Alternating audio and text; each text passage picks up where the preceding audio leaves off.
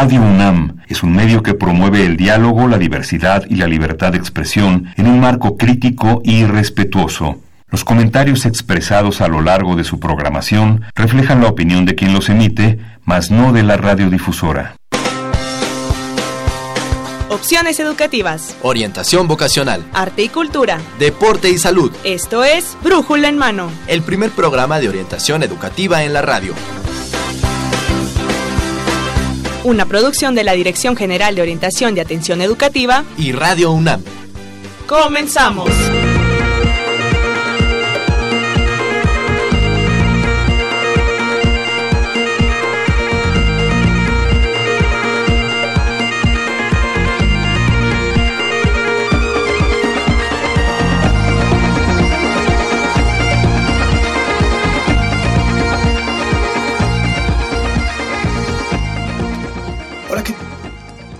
Hola, ¿qué tal amigos? Muy buenos días, sean bienvenidos a Brújula en Mano, el primer programa de orientación educativa en la radio. Esta es una coproducción entre la Dirección General de Orientación y Atención Educativa y Radio UNAM. Muchas gracias por acompañarnos a través del 860 de amplitud modulada y en internet en www.radiounam.unam.mx. Yo soy Miguel González y les doy las gracias por estar con nosotros, por acompañarnos el día de hoy, 14 de enero 2019, ya nuestro segundo segundo programa en vivo que tenemos de este 2019 en la emisión número 1175 de Brújula en Mano. Vamos a estar platicando sobre unos temas nuevos que se están dando en la universidad y también vamos a tocar otras modalidades de becas que hay para la comunidad universitaria, por si ustedes, amigos radioescuchas, por si tú, estudiante, por si tú, universitario, que aún no cuentas con el beneficio de una beca y quieres convertirte en becario UNAM, pues entonces presta atención a este programa porque vamos a tener información súper relevante con respecto a las becas, pero también vamos a abrir antes el programa y vamos a conocer el papel de los abogados en la mediación de conflictos, que es diferente la mediación que la resolución, que muchas cosas que se nos pueden dar y que tal vez a veces no identificamos cuando surge un conflicto, qué es un conflicto, qué podemos hacer y a dónde podemos dirigirnos. Así que los invito, te invito amigo universitario, amigo Radio Escucha, que te quedes con nosotros y que también si tienes alguna duda, alguna pregunta, algún comentario que quieras hacernos, pues te puedes comunicar a los, eh, en este caso tenemos teléfonos, teléfonos 5536 8989, 5536 4339. También nos puedes eh, escribir, te puedes comunicar y nos puedes ver en nuestra transmisión en Facebook. En Facebook nos encuentras como Brújula en Mano. Igual en Twitter, arroba Brújula en Mano, bastante sencillo. Por ahí nos puedes escribir para hacernos llegar tus dudas, tus comentarios, porque hoy también tenemos regalos para ustedes. Hoy estamos obsequiando dos manuales de la enciclopedia Cosmos. Son títulos sorpresa, pero bueno, ustedes ya los conocen, geografía, matemáticas, ciencias de la Tierra, ingeniería, medicina. Ustedes llámenos y nosotros les haremos llegar algunos si son ganadores. Recuerden, hoy tenemos dos, 5536-8989, 5536-4339. Y bueno, pues vamos rapidito porque el tiempo se va luego como agua entre las manos, así que nosotros arrancamos con... Orientación educativa. Con un tema de orientación educativa, precisamente vamos a conocer el papel de los abogados en la mediación de conflictos. Para esto cuento con la presencia y la voz del licenciado Juan Nava Hernández. Él es coordinador de la UNAD, que es de la, de la Oficina de la Abogacía General de la UNAM. Licenciado Nava, gracias por estar con nosotros. Bienvenido. Gracias por la invitación y bueno, a tus órdenes. Bueno, yo preguntaba, ¿qué es la UNAD? Porque la conocemos así a grandes rasgos como la UNAD. Bueno, es la Unidad de Atención de Denuncias. Correcto. Que tiene, que tiene esta, la universidad a través de la Oficina de la Abogacía General. Que bueno, pues entre tantos casos que, que puede atender. La verdad es que los invitamos a que conozcan más de la Oficina de la Abogacía General, de todo lo que están realizando en materia de, de defensoría, en materia de bueno, trabajo a violencia de género, todo lo que está haciendo, pero en este caso nosotros vamos a hablar, licenciado, un poquito sobre los conflictos que se presentan en una comunidad universitaria. ¿cuáles pueden ser o qué tipo de conflictos se pueden suscitar dentro de una comunidad universitaria? Eh, bueno, antes quiero colocar una idea muy general de qué son los conflictos. ¿no? Por favor.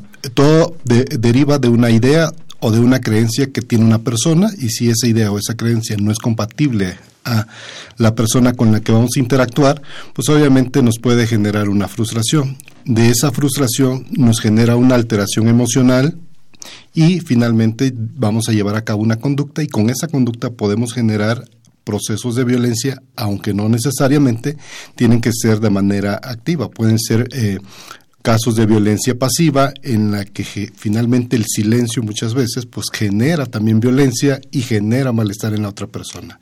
Cuando hablamos de conflictos, hablamos de conflictos eh, de la interacción, ¿no? Conflictos de la relación, conflictos de la percepción y conflictos también que eh, dependen o que derivan de una eh, idea o creencia personal y que la persona busca de, una forma u otra eh, controlar, imponer esa idea o esa creencia y entonces va a generar un conflicto en la otra persona. ¿no?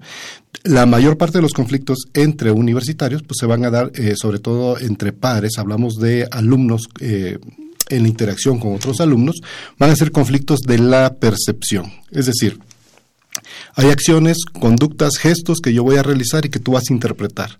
Y eso va a generar una, una, eh, una em, diferencia y esa diferencia nos va a llevar a un conflicto que puede manifestarse en amenazas, puede manifestarse en golpes, puede eh, manifestarse en alguna acción o una conducta que no necesariamente sea una violencia eh, activa. es decir, te puede esconder el teléfono, ¿no? Te puede esconder la tarea te puede esconder tu mochila y entonces ya te genere un malestar o una molestia. Por, por violencia activa estaremos refiriéndonos tal vez a la física. A la física o a la manifestación de ella, ¿no? Y, la, vamos a la vamos a percibir a través de, de la vista, del oído. Y aquella violencia pasiva es la que no nos vamos a dar cuenta. Por ejemplo, estamos interactuando y yo de repente te dejo de hablar y me volteo ¿no? Ya no obtuviste una respuesta a aquella pretensión que tú buscabas o aquella uh, idea, creencia y que buscabas una respuesta. Entonces yo me volteo y te dejo ahí, entonces ese silencio te va a generar una molestia y entonces tú vas a decir, este es un y vamos a colocar etiquetas, ¿no? Esta es una persona eh, sorda, es una persona eh, creída, y entonces empezamos a generar estos procesos de eh, buscar alianza entre los otros compañeros pares, ¿no? No le hables a Julián. En esta imposición de la idea que me surgió, ¿no? De decir, ah, es que saben que el licenciado Nava de repente se volteó y qué mala onda. Es un grosero, un es, es, un grosero porque la otra vez, y hasta escuché que rezongó. Sí, exacto. Y entonces tú le vas y le comentas a alguien más y ese alguien más genera alianza. Y entonces ese grupito se hace grande y ese grupito genera más violencia frente a esta persona que eh, tiene una forma de pensar diferente, ¿no? Algo muy, un ejemplo muy, muy simple, ¿no? Coloquemos un tema en la comunidad escolar. Eh, vamos a pensar en un grupo de, em, de, de, estudiantes de medicina, ¿no? Coloquemos la idea de qué opinas sobre el aborto, por ejemplo, entonces va a haber gente que va a apoyar el aborto y va a haber gente que no va a apoyar la, interrupción del, embarazo. Entonces se van a generar eh, conflictos de esta eh, creencia o de esta idea ¿Por qué? Porque son dos ideas que no son compatibles. Y entonces lo, lo, que uno busca es imponer la suya, pero dos percepciones no pueden ser alcanzadas de manera simultánea.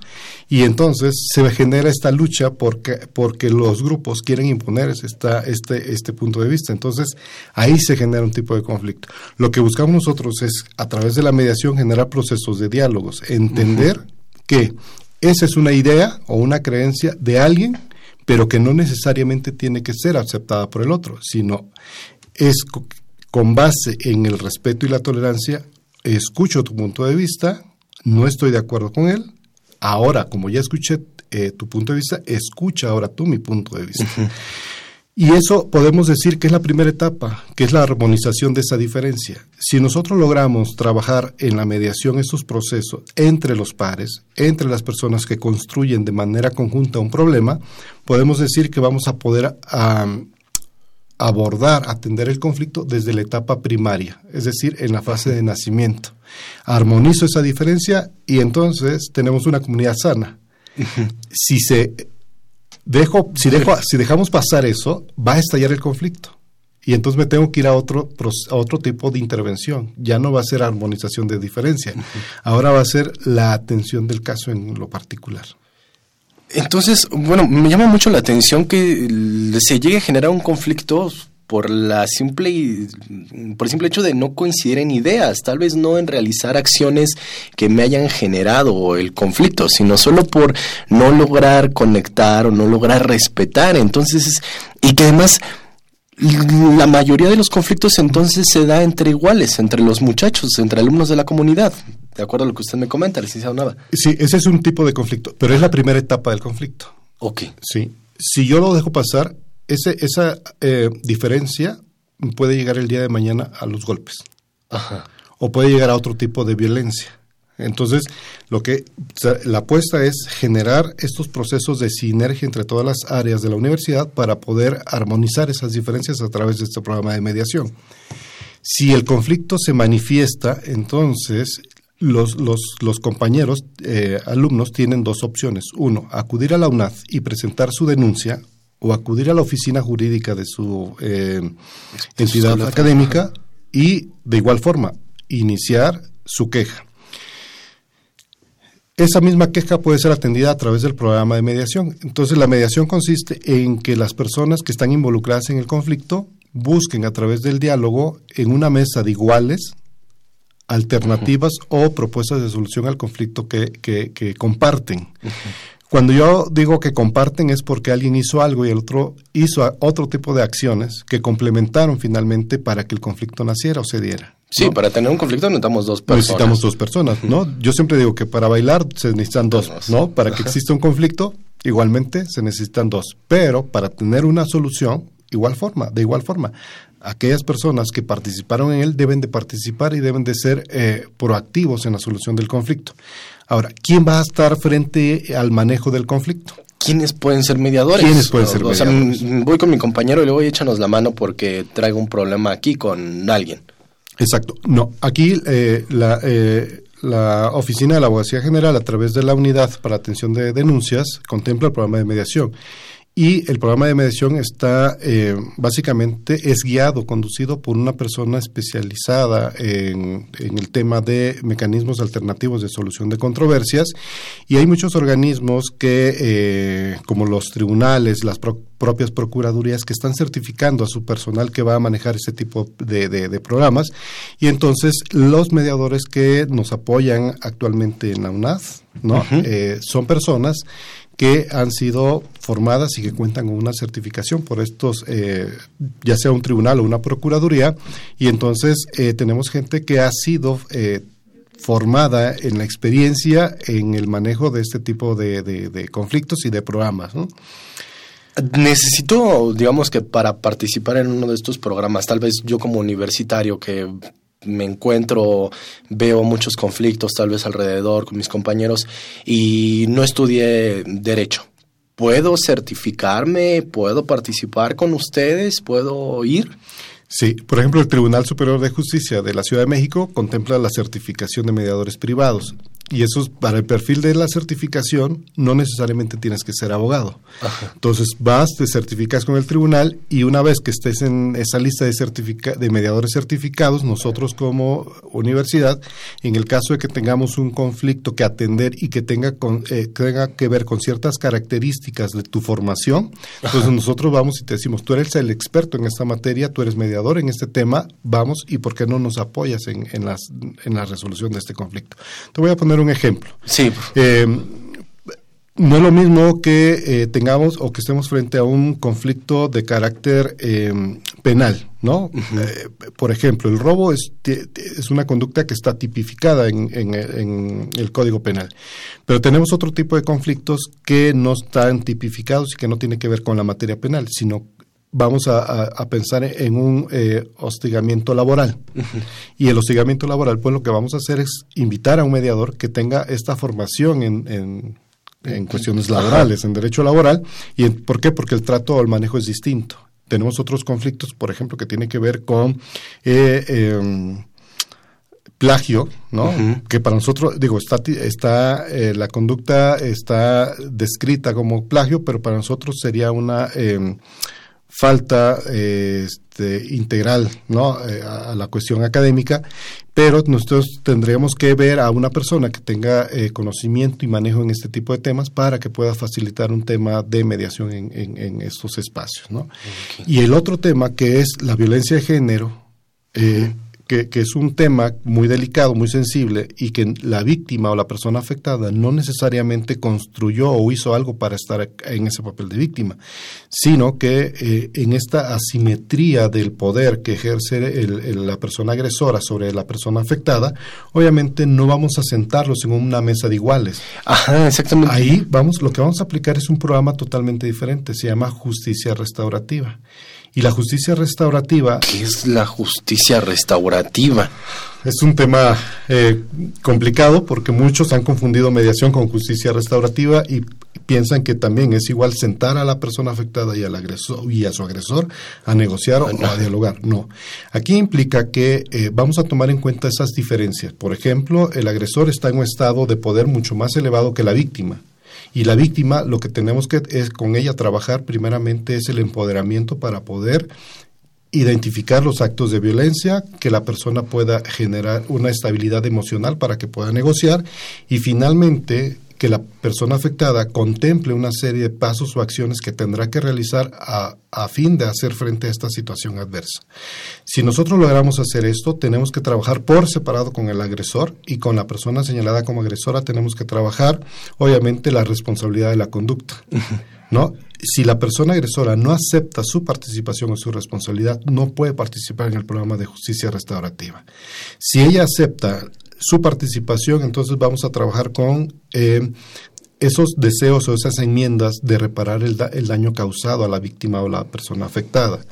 Tres, que la persona eh, tenga la, exista en la persona señalada como agresora un arrepentimiento derivado de su conducta. Y tres, obviamente que se trabajen esos esquemas de no repetición y que esta experiencia genere una, eh, un aprendizaje significativo para él para que dentro del marco de la comunidad universitaria esta conducta no se vuelva a realizar.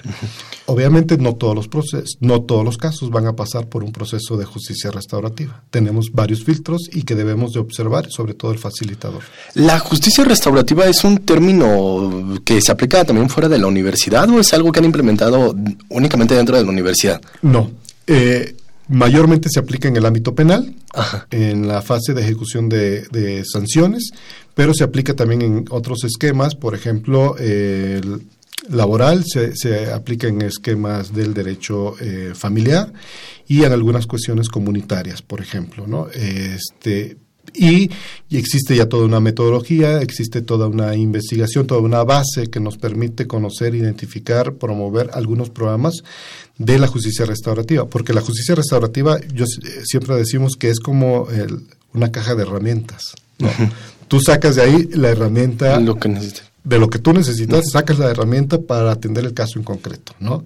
Entonces, eh, cada modelo tiene que ver con esa parte de trabajo víctima-ofensor, pero también tiene que ver con las necesidades en lo individual y en lo colectivo, tanto de la víctima como del agresor y la propia comunidad escolar. ¿Qué es lo que busca? Te voy a poner un ejemplo.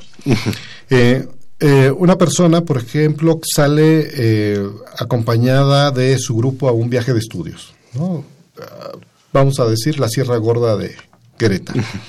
Allá sucede un evento de violencia de género tenemos conocimiento a través de eh, la UNAD que, eh, de la existencia de una denuncia. Y al mismo tiempo, la víctima refiere que ha sido eh, segregada por su mismo grupo de trabajo, por, su, por sus propios compañeros.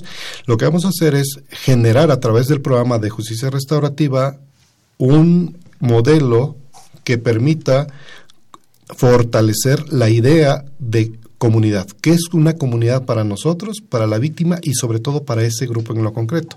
Y entonces trabajamos de manera conjunta con el facilitador, ya no es mediador, acá es un facilitador, con el facilitador para ver cómo podemos generar a través de preguntas el tema de cómo construir y fortalecer comunidad.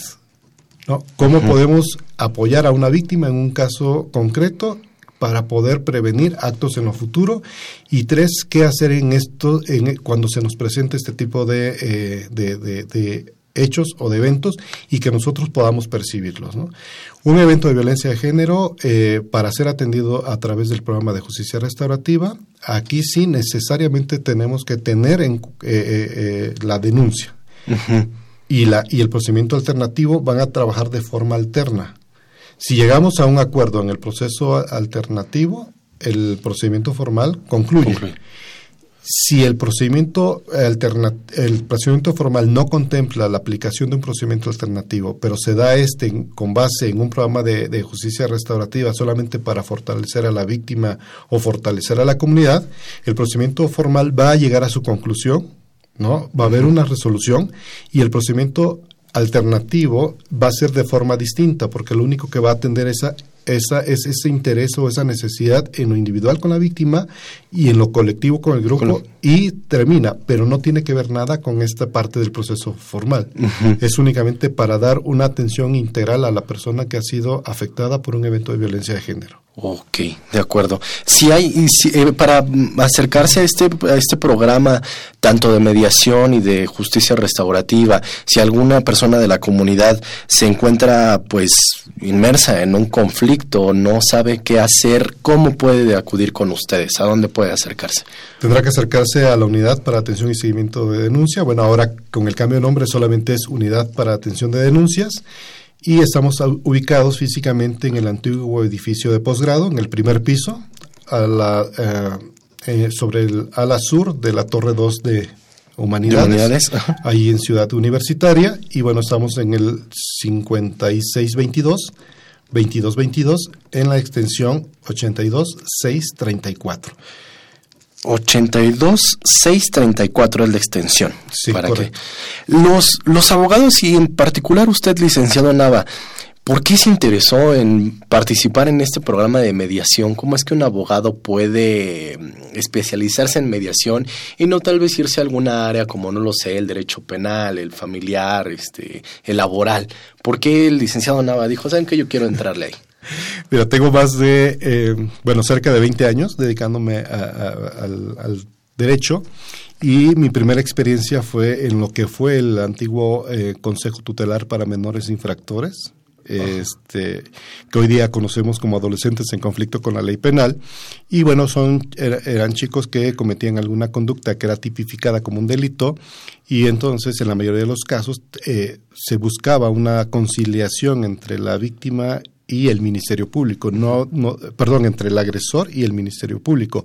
No había una negociación directa entre la con, el, afectado? con el afectado o la víctima. Entonces, lo que buscábamos eh, de manera coordinada en esos años con eh, colegas psicólogos era eh, buscar una forma en que se atendiera de, de manera integral la necesidad del ofensor ¿no? del adolescente, del menor o del adolescente este, y la víctima.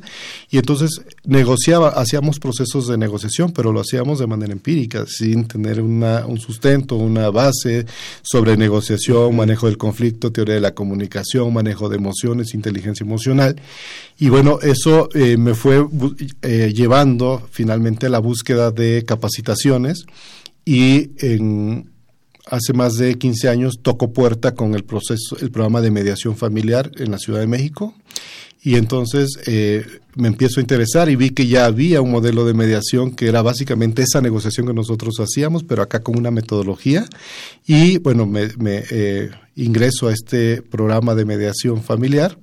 Y en aquellos años, hablamos del 2003, solamente se eh, contrataron cinco mediadores familiares, entre los que yo estuve ahí, ¿no? en la Ciudad de México y eh, una experiencia muy grata, eh, pero pues más bien mi idea era más, eh, estaba enfocado más al derecho penal y ya hasta el 2007 cuando busco la capacitación en materia de mediación, justicia restaurativa, en materia penal y en ejecución de, sentencias y posteriormente en materia laboral. Entonces, pero todo va a sido, todo ha ido formado, todo ha sido en torno a la negociación. Entonces, eh, cuando hacíamos el estudio, por ejemplo, me tocó hacer un estudio en la Junta Local de Conciliación y Arbitraje de cuántos asuntos los abogados que tenían en litigio, de esos cuantos hacían un análisis para llevar a cabo una negociación, cuántos, de, cuán, de, de, de, todos esos que tenían, cuántos de ellos hacían un análisis para ver ventajas y desventajas de, de, negociar. Y decían que ellos no hacían o no tenían una metodología para, para hacer este tipo de análisis, sino que era sobre la base de lo que ahí se daba. O sea, si se me presenta, lo hago. Si no se presenta, no, no pasa nada. por diseñar algo. Exacto. Entonces empezamos a venderle la idea que te, se tenía que también hacer una planeación estratégica para la... Eh, valoración de los casos y ver qué me convendría más, si llevar a cabo el juicio y qué valor tendría este, como un análisis costo-beneficio y frente a un proceso de negociación o conciliación y entonces tendríamos que trabajar esa parte.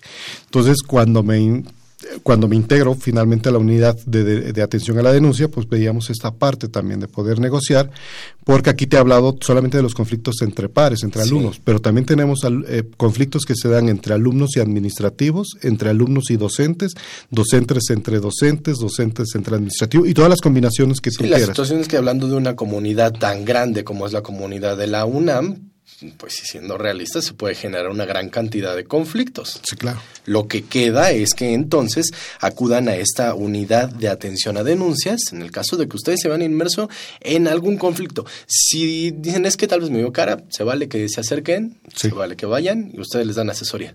Correcto. Licenciado Nava, el tiempo se nos termina, pero quisiera que le diera alguna recomendación, algún mensaje final a nuestros amigos radioescuchas. Tenemos, eh, ahorita que veía el programa también de becas, nosotros tenemos un programa de becas eh, de prácticas para prácticas profesionales. Tenemos colegas estudiantes de séptimo semestre en adelante de las carreras de psicología y de derecho.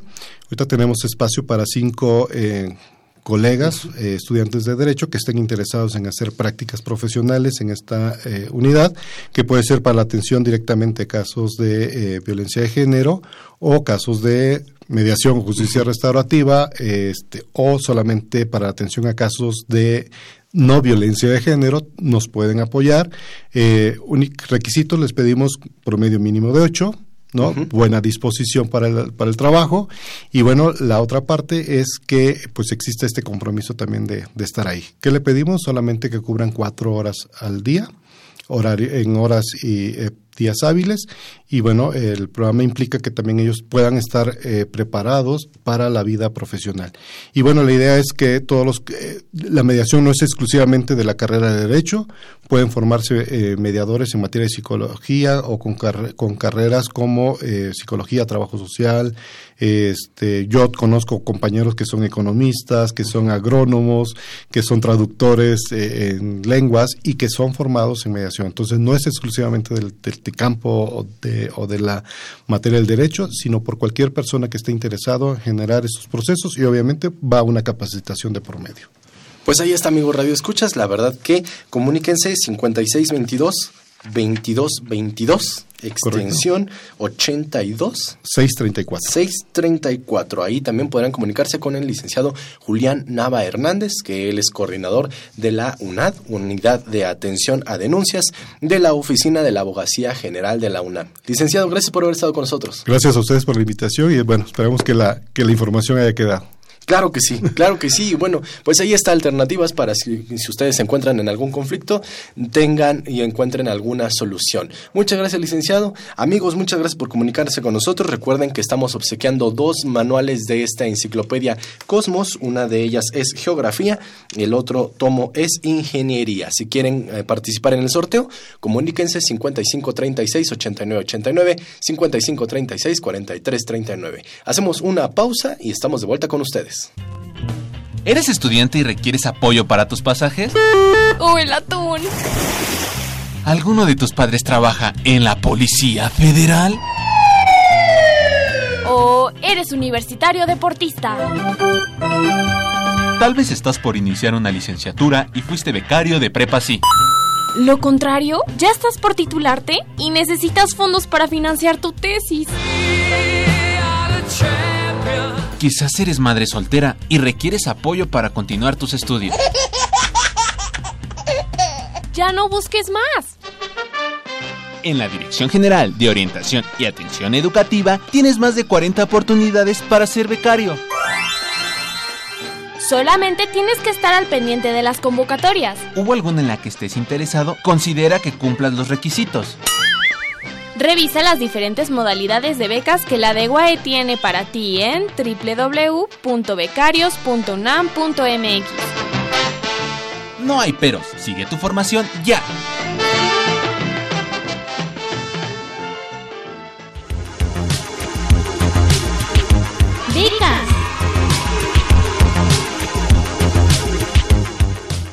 Y bien amigos, pues estamos de vuelta después de este corte y ahora vamos a hablar del tema de beneficios para la comunidad, para que ellos puedan continuar sus estudios. Estoy hablando de becas, becas, becas y más becas, así que presten atención amigos que no son becarios UNAM, que aún no forman parte de esta gran comunidad, porque hoy vamos a hablar en este caso de las becas de apoyo nutricional. Así que quiero darle la bienvenida a muchas voces que ahora tengo aquí. Se me llena la cabina de muchachos, de responsables. Quiero darle la bienvenida a eh, Jacqueline Sánchez Flores. Así es. Y Alejandro Rodríguez Matus, que ellos son encargados del programa de, bueno, de las becas en la Facultad de Química. ¿Estoy en lo correcto? Correcto. Perfecto. Sí, y también quiero darle la bienvenida a Ángel Moctezuma Álvarez. Así es, buenos días. Ángel presente. Aquí Ángel, estoy. ah, Ya lo tengo acá. Y Marco Antonio Medina Ramírez. Hola. Que ambos son estudiantes de la Facultad de Química. Sí. Así es. Ok, a ver, vamos a hablar. Vamos a hablar en concreto hoy de eh, la beca de eh, apoyo nutricional. ¿En qué consiste este apoyo? A ver, eh, Jacqueline, Alejandro, ¿quién de ustedes quisiera comentarme en qué consiste esta beca? Ok, eh, buen día Miguel. Pues mira, el apoyo nutricional es una beca que consiste en poderle otorgar al alumno un desayuno o una comida al día durante todos o casi todos los días del ciclo lectivo, que aproximadamente por semestre serán 75 días, dependiendo cómo esté ajustado el calendario escolar. Pero el alumno tiene derecho a acudir a una cafetería, ya sea dentro de su misma facultad o escuela o en alguna aledaña. Sí, el, el chiste es que ellos puedan tener un acceso garantizado y cercano a su lugar de estudio. Eh, ¿Va dirigido este programa únicamente a estudiantes? ¿A quién va dirigido? Sí, va dirigido únicamente a estudiantes. Actualmente, pues el programa ya está institucionalizado, está en todas las facultades y escuelas de la universidad y en el CCH Naucalpan. Entonces, pues está dirigido a alumnos de licenciatura y en el caso del CCH, pues alumnos de bachillerato. Eh, ya está institucionalizado, me mencionas aquí, Así Jackie. es. ¿Desde cuándo fue que se institucionalizó? ¿Por qué fue que se decide, no lo sé, establecer una beca ya no de apoyo económico en, en un recurso de dinero y en, pues, no lo sé, tal vez dar la comida? Mira, pues está institucionalizado desde 2014 con el apoyo de la Fundación Carlos Slim a través de la Fundación UNAM y bueno, la Dirección General de Atención y Orientación Educativa. Este, se decide dar este tipo de apoyo. El, el apoyo inicia en la Facultad de Química hace más de 40 años. Ustedes fueron los que... Los pioneros, así es. Qué presumido. Bueno, desde luego no estábamos Alejandro y yo como responsables, pero bueno, se empieza a notar la necesidad de que el estudiante tenga un alimento seguro. Eh, por el tipo de población que manejamos en la universidad, pues eh, nos damos, bueno, en aquel entonces también se dan cuenta que uno de los principales problemas que empiezan a presentar los alumnos, a lo mejor motivos de rezago, es que no tienen un alimento al día, que a lo mejor vienen limitados a su transporte o limitados a su material escolar. Y pues el garantizarle al estudiante que pueda tener al menos un alimento al día ya le da como una descarga en cuanto a, "Chin, ya no, no- no me tengo que preocupar porque tengo hambre durante la clase y no me puedo concentrar, entonces yo sé que puedo salir, ir a la cafetería, hacer mi comida, mi desayuno y puedo continuar con mis clases sin ningún problema. A lo mejor traigo algún otro pequeño lunch y ya con eso la armo en todo el día. Son, eh, este apoyo se da, mm, me comentabas Jacqueline, durante 75 días aproximadamente. ¿Qué vigencia tiene este, esta beca? Es una beca semestral, el alumno la puede renovar cada semestre, eh, ahorita estamos en, en una convocatoria abierta, entonces eh, son más o menos los 75 días que componen el ciclo lectivo. Ok, la pueden solicitar estudiantes de licenciatura y también de CCH Naucalpan. CCH Naucalpan. Eh, ¿Cuáles son, no lo sé, los criterios de, de priorización? ¿Cuáles son los requisitos? ¿Qué es lo que se necesita, Alejandro, para que podamos aplicar por esta beca? Bien, mira, esta beca, como lo comentó Jacqueline, busca beneficiar a alumnos que eh, por condiciones eh, de vulnerabilidad socioeconómica no tienen un alimento al día. Entonces, eh, realmente es una beca que está concentrada para alumnos de irregularidad académica, que tiene un promedio menor de 8, sin embargo no es un criterio para no otorgársela, si se le requiere y lo necesita, se le puede otorgar. Eh, no tener más de 26 años al momento de solicitar la beca, ese es uno de los puntos que nos, nos interesa también que conozcan. Y básicamente es eso, es muy amplia porque buscamos que eh, se regularicen, buscamos que tengan esta eh, oportunidad de continuar con sus estudios. Más o menos cuántas becas se, se entregan, no sé si en sus registros ustedes tengan, cuántos muchachos son apoyados a través de este beneficio. Eh, son alrededor de 8.000 becas las que se entregan a nivel UNAM. Ahorita nosotros en Facultad de Química, al menos el semestre anterior, contamos con 750 becas por parte de la Fundación eh, Carlos Slim. Y bueno, nosotros manejamos por ahí un extra que, que, también la facultad con sus recursos extraordinarios nos otorga. Entonces, en total tuvimos becados a 950 estudiantes. Pero a nivel UNAM, eh, la cantidad sí son alrededor de esos 8.000 estudiantes. Ok, 8 mil estudiantes, pues es una buena cantidad, ¿no?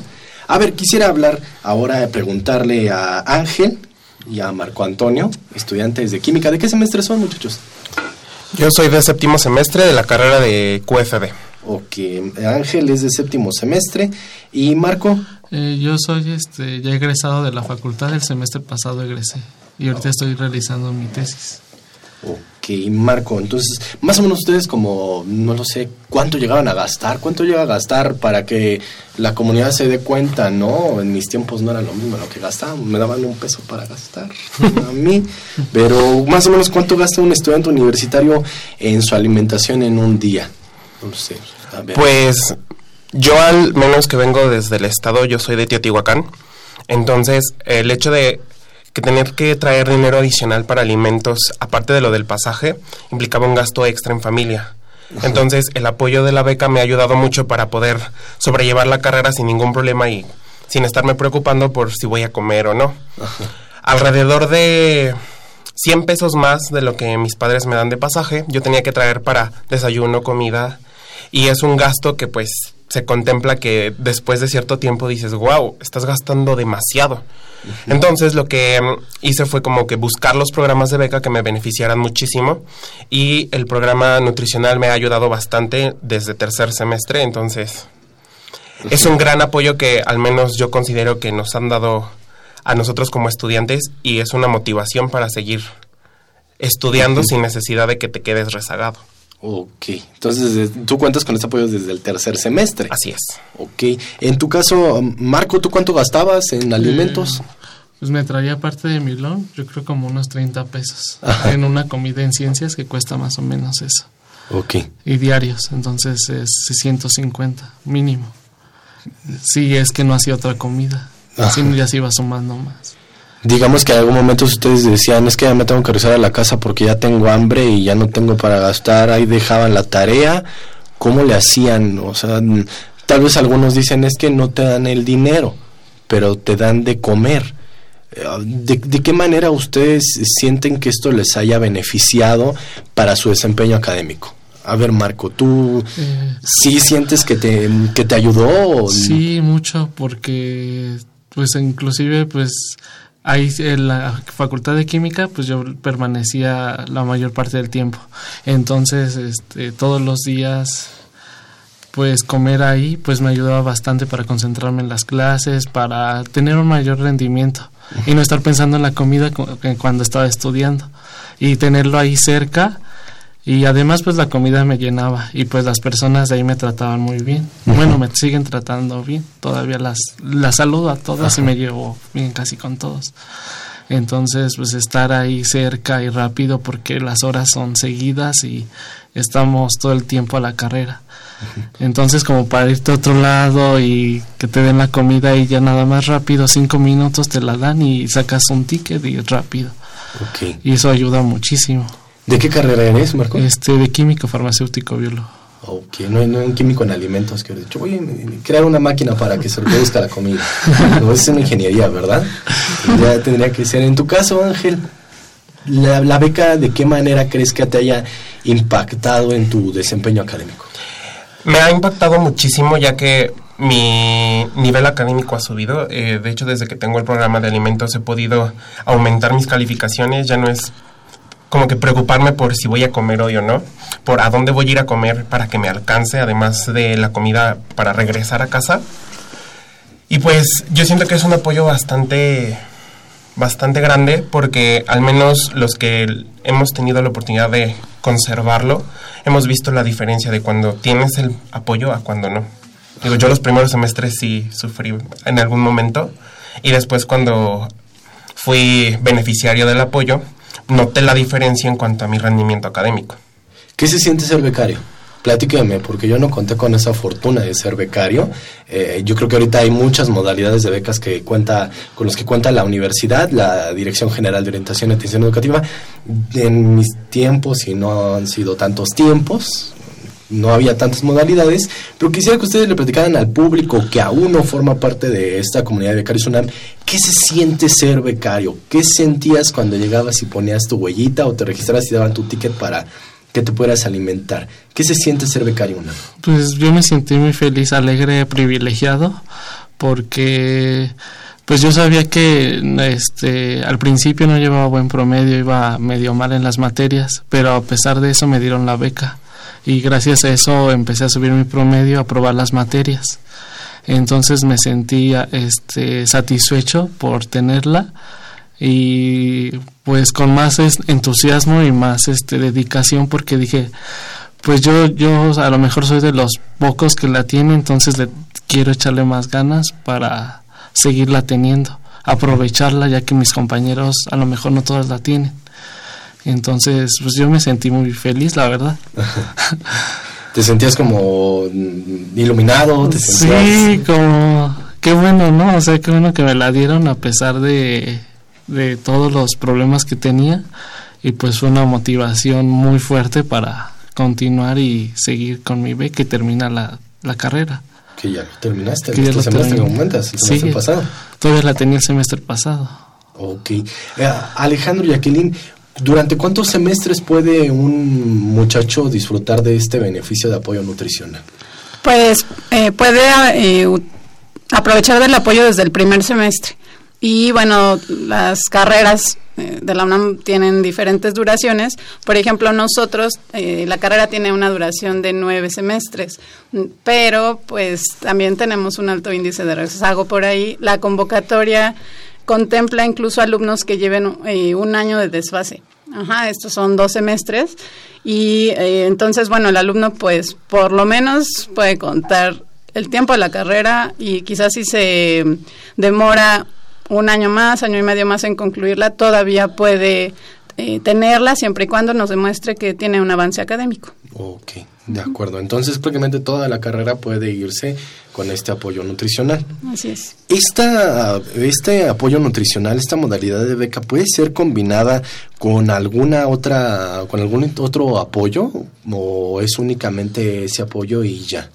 Sí, eh, de inicio se considera que debe ser un apoyo, ya sea de este tipo o los apoyos económicos, pues también están considerados para que cada alumno pueda tener al menos uno. Esto con la finalidad de tener más alcance en cuanto a la población y de no que un solo alumno tenga varios. Hemos tenido casos bien particulares donde de pronto el alumno pues nos dice, ¿sabes qué? Es que este semestre yo no podría continuar si no tengo también apoyo para mi transporte. Entonces, de pronto se les busca algún otro apoyo y dejándolos muy conscientes de que es un apoyo temporal, ¿no? El que puedan tener quizá dos becas simultáneas, pero sí se considera en este caso que el, el apoyo nutricional debe ser exclusivo. Ok, ¿hay alguna medición que ustedes lleven para saber de qué manera está impactando, cómo los muchachos han, no lo sé, subido tal vez su promedio o su rendimiento? ¿Hay algunos números o información que ustedes tengan que quisieran compartirnos? Sí, eh, bueno, se hacen dos tipos de seguimiento, el cualitativo y el cuantitativo. En el cualitativo nosotros hacemos una evaluación mensual, nosotros tenemos una evaluación mensual como Facultad de Química, pero además el programa general hace una evaluación semestral. En este sentido, pues damos seguimiento a la calidad de servicio que están recibiendo los alumnos, cómo ellos se van sintiendo también, tomamos en cuenta pues las peticiones en cuanto al servicio que están recibiendo en la cafetería y nosotros lo mediamos con los responsables. Y en cuanto al cualitativo, al cuantitativo, pues hacemos un seguimiento en cuanto al promedio, qué tanto avanzaron ese semestre, cuántas materias de las que inscribieron aprobaron, ¿no? El índice de aprobación. Entonces vamos haciendo este seguimiento y aquí como lo, lo mencionaba Marco, hemos notado que ellos se ven eh, motivados en este sentido y a veces comprometidos con el apoyo que están recibiendo. Entonces, sí, de pronto se nos presionan de más porque, híjole, no puedo reprobar porque voy a perder la beca, ¿no? Lo que les decimos, bueno, preocúpate más porque pues, no, no reprobarla por no irte atrasando más que por la beca, ¿no? Pero creo que sí ha servido como motivación para ellos. Eh, dentro de lo que comentabas, también ustedes se, eh, se, encargan de ir a los comedores para ver una evaluación del servicio para saber que se le está dando un alimento balanceado a los muchachos? ¿Cómo es esto? Nosotros eh, tenemos como tal esa supervisión, buscamos siempre estar en contacto con los alumnos y con la parte que los eh, brinda los alimentos, ¿no? Tratar de buscar, como bien mencionas, ese balance. Que sea un plato, eh, si bien no el plato del bien comer, para no entrar en polémica de cómo debe de ser, pero sí bien un plato que les permita justamente llevar a cabo las actividades propias de la licenciatura, algo que les alimente y que como decían, pues ya no se eh, pongan a pensar en qué voy a comer al rato, ¿no? sino que ya me dedique en este momento a lo que es a estudiar, a prestar atención y a comprender los temas que estoy, que estoy viendo. Entonces regularmente tenemos una vez por semana, la visita a las cafeterías. En mi caso, yo como en una de esas cafeterías también para estar ahí presente y tener de viva voz la calidad de los alimentos y ver cómo se atiende a los chicos. Y bueno, siempre en comunicación y tratando de mejorar para que ellos tengan también esa otra parte. Ok, perfecto. Pues entonces, miren muchachos, es un apoyo mm, pues muy interesante. La verdad que el contar con el alimento y olvidarte de eso, de qué voy a comer, de que tal vez tengo mucha tarea, tengo que ir a la biblioteca y me va a dar hambre, ya sabes que hago una pausa, voy y como, ¿no? Y me la sigo. En el caso, no sé, Ángel, ¿cuánto tiempo tardas en hacer hasta llegar hasta Tutihuacán? Pues es un aproximado de tres horas de trayecto hacia la escuela y de la escuela a casa, pero pues la beca me ha ayudado mucho a sobrellevar el trayecto sin la necesidad de es que ya tengo hambre, es que ya me urge llegar. Entonces, la beca me ha ayudado muchísimo. Yo he tenido bastantes beneficios con ella y estoy muy agradecido por haberla tenido. Y regresando un poquito a qué sentimos, yo me sentía emocionado por tener la beca y como comentaba ya aquí en algún momento, me sentía con esa responsabilidad de tratar de mantenerla casi toda la carrera porque es una ayuda muy grande que al menos yo que comparto también el comedor con varios compañeros y amigos, es una ayuda enorme para los que en algún momento no podemos desplazarnos hasta casa a comer y después regresar a la escuela. ¿El trámite para que ustedes pudieran contar con este apoyo fue complicado? ¿Qué les pareció? Pues a mí me pareció sencillo porque realmente era regístrate vía internet, este link, sacan las convocatorias, que no se te pasen las fechas y en esto pues el Internet y las redes nos han ayudado mucho para difundir toda esta información y que nosotros tengamos conocimiento de qué. Yo hasta tercer semestre supe de todo esto. Pero ya después cuando... Y ya después, exacto. Fue muy sencillo. Marco. Pues para mí fue fácil porque esto es en internet, es entregar algunos documentos, ahora ya nada más se hace una encuesta en línea, entonces se me hace muy rápido, muy accesible la plataforma y es rápido.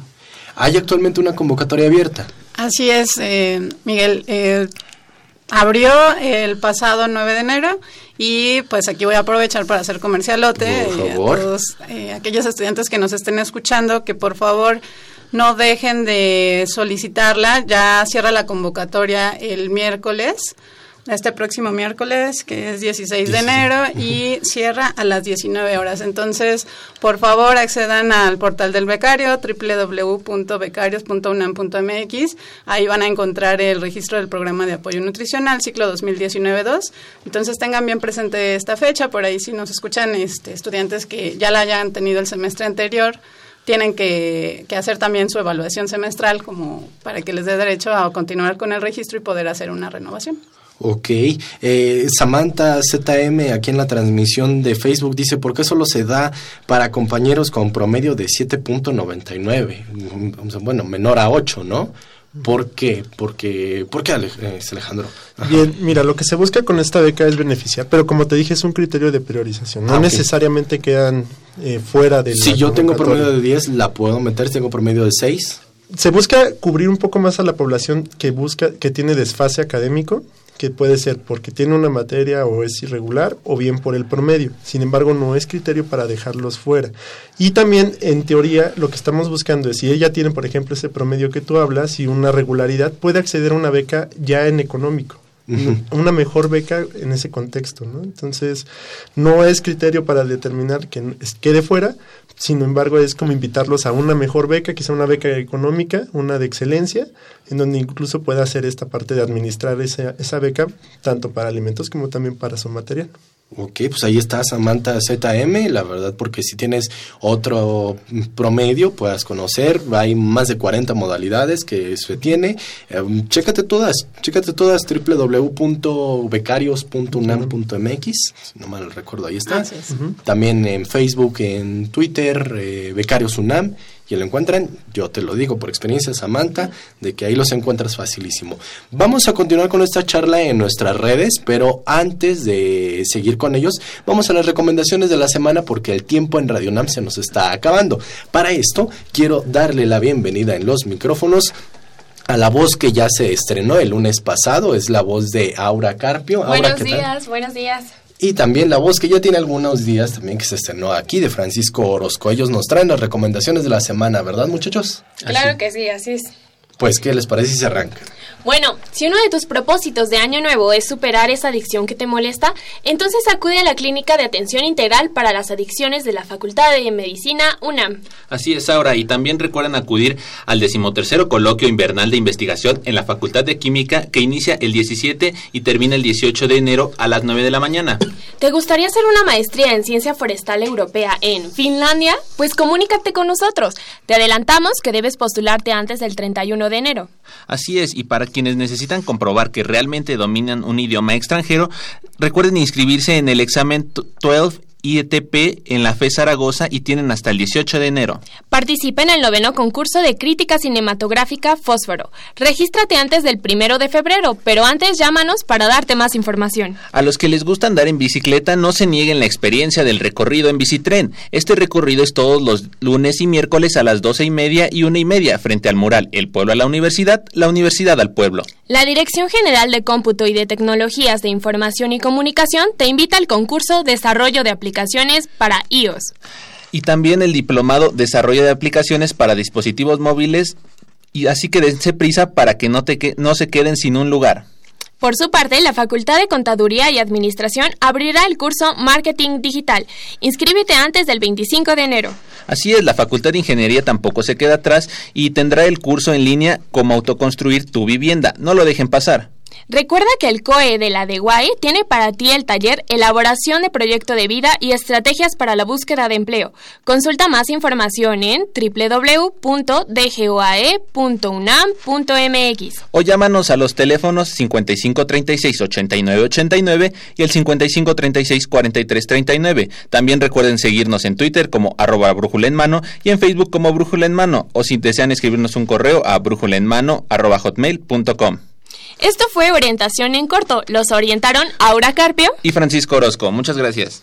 Pues gracias a ustedes muchachos, gracias por esta información. La verdad que hay muchísimo, hay muchas actividades que pueden eh, realizar. Hay así como actividades, hay modalidades de beca para que si ustedes muchachos, ustedes fueron becarios, Francisco, Aura, alguno de ustedes disfrutó de una beca. Lamentablemente no, nunca tuve la oportunidad. es que no tenías buen promedio. No, no, no. Francisco, tú sí. Tú sí. Fui honesta, fui honesta. Fui- Fuiste honesta, no te Fui tocó. honesta. Bueno, tú eres de mi club porque no sentimos lo que es ser becario UNAM, Claro. llegar No tuvimos el privilegio. así no pisando el suelo, entras al comedor y dices, ya vine por mi beca. Y entonces te alimentas mientras este, pues nosotros tenemos que andar viendo cómo lo hacemos. Con los pesitos que nos quedan. Pero por eso consulten, imagínate aquí Ángel hasta el tercer semestre se enteró de esta modalidad, los que están iniciando pues becarios.unam.mx, ¿verdad? No pierdan la oportunidad. Tengo unos segunditos para que me den un mensaje de cierre si quisieran comentarnos algo, si quisieran enviarle algún mensaje al público que nos está escuchando. Jackie, si quisieras comentarnos, pues iniciamos contigo. Sí, pues eh, los invito, justo Miguel, como dices, a que se informen. Ya las plataformas, las redes nos permiten eh, tener mucha difusión de todos los programas. Como dices, hay muchísimas modalidades, tanto para alumnos de excelencia como para alumnos que por alguna circunstancia, pues bueno, no tienen el, el promedio o el avance que, quisieran, pero existen ya todas las modalidades dado que la UNAM se ha dado cuenta de toda esta necesidad, entonces infórmense, no les dé pena acercarse, estamos ahí para apoyarlos y bueno, pues accedan a todas estas herramientas que nos brinda la UNAM. Bueno, muchas gracias, Jackie. Muchas Gracias, Miguel. Alejandro, un mensaje que quisieras darnos de cierre. Sí, como comenta Jackie, también nosotros en particular la Facultad de Química tiene sus particularidades de becas, entonces por favor acérquense a estudiantes de la facultad, vayan con nosotros, nosotros hacemos una radiografía, vemos cómo está su situación y a partir de ello los encaminamos hacia el mejor programa que puedan tener para beneficiarse y sobre todo para concluir que ese es la- el objetivo de todas las becas, ¿no? Coadyuvar en la formación del estudiante. Claro que sí, para que ellos puedan concluir sus estudios. Ángel, el tiempo se me termina, ahorita vamos a continuar en Facebook. Marco Antonio, el tiempo se me termina, pero ahorita continuamos en Facebook. Quiero agradecerles, gracias por haber estado con nosotros, Alejandro también y a Jacqueline, que son responsables de becas en la Facultad de Química, ellos que son estudiantes de Química. A Aura, Aura, Francisco, gracias por haber estado con nosotros. Y bueno, también quiero agradecer en los controles técnicos a Miguel Ángel Mendoza, que estuvo hoy con nosotros el día de hoy. En la producción y locución estuvo Marina Estrella, Aura Carpio también, Francisco Orozco. En la, en la realización y producción general agradecemos a Saúl Rodríguez Montante. Yo solamente les recuerdo que tienen una cita el próximo lunes porque vamos a hablar del nuevo registro de programa de servicio social del 2019 y las jornadas multidisciplinarias. Tienen una cita con nosotros en Radio UNAM el próximo lunes a las 10 de la mañana. Yo soy Miguel González y le pido que por favor sea feliz. La Dirección General de Orientación y Atención Educativa y Radio UNAM presentaron Brújula en Mano. el primer programa de orientación educativa en la radio.